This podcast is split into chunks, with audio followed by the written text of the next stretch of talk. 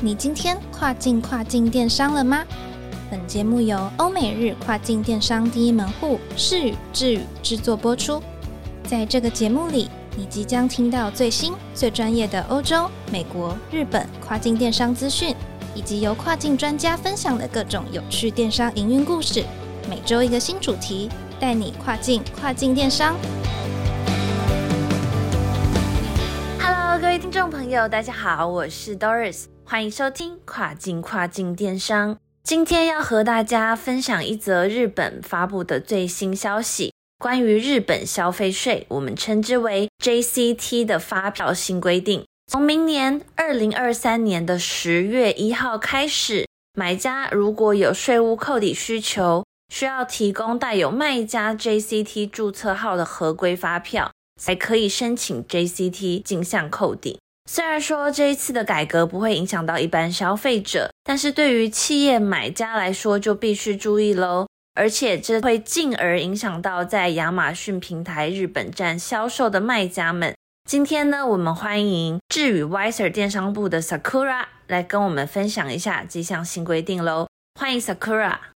嗨，各位听众朋友们，大家好，我是 Sakura，第一次在空中与大家见面。今天带来了日本国税厅发布的最新消息，从二零二三年十月一日起，日本消费税 JCT 的合规发票留存制度改革即将开始生效，将会影响到在亚马逊日本站点销售的卖家们。以下整理了几个关于 JCT 的重点，在这边分享给听众朋友们。那首先，什么是日本消费税 JCT 合规发票留存制度呢？日本消费税 Japanese Consumption Tax，简称 JCT，是消费者在购买商品时支付的一种税。从1989年开始实施的日本消费税制度，在2019年的时候正式宣布税率为10%。举例来说，一件商品它的售价是一百日元，那消费税就是十日元。消费者购买这个商品的时候，必须要支付含税，总共一百一十日元。如果是由企业买家来进行采购，那他依然需要支付一百一十日元给卖家。不过事后就可以使用卖家开的合规发票，向日本税务机关申请 JCT 折抵，可以节省十元的消费税。那么这个政策的改变将会带来什么样的影响呢？相较于目前的制度。对一般消费者来说，并不会有什么太大的变化。可是改革之后，对企业采购者来说，就会有比较明显的影响喽。二零二三年十月一号之前，有税务抵扣需求的买家，即使发票上面没有显示 JCT 注册号，他也还是可以享受 JCT 的进项抵扣。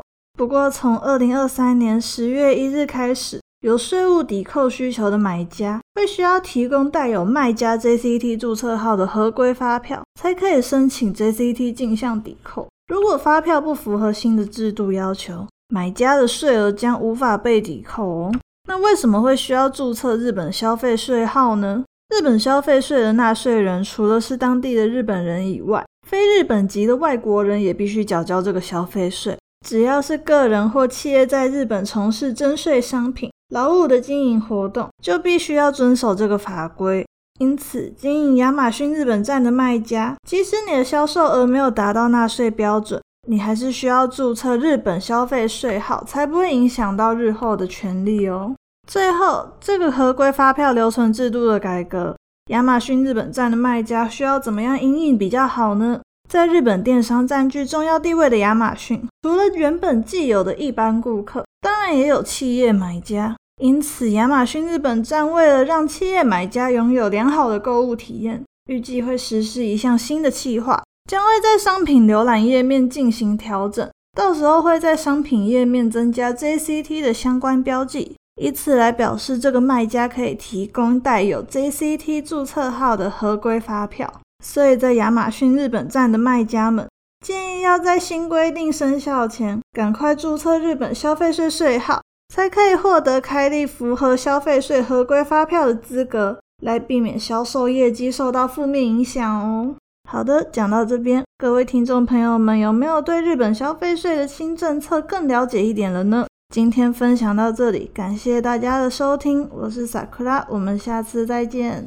好的，非常感谢 Sakura 对于日本消费税最新规定的介绍，以及改革后对亚马逊日本站卖家影响的详细说明。切记一定要在新规定生效之前，赶紧去注册日本的消费税号哦。最后也别忘记了，每周二早上八点钟准时收听跨境跨境电商，让我们带你跨境跨境电商。我是 Doris，我们下周再见喽。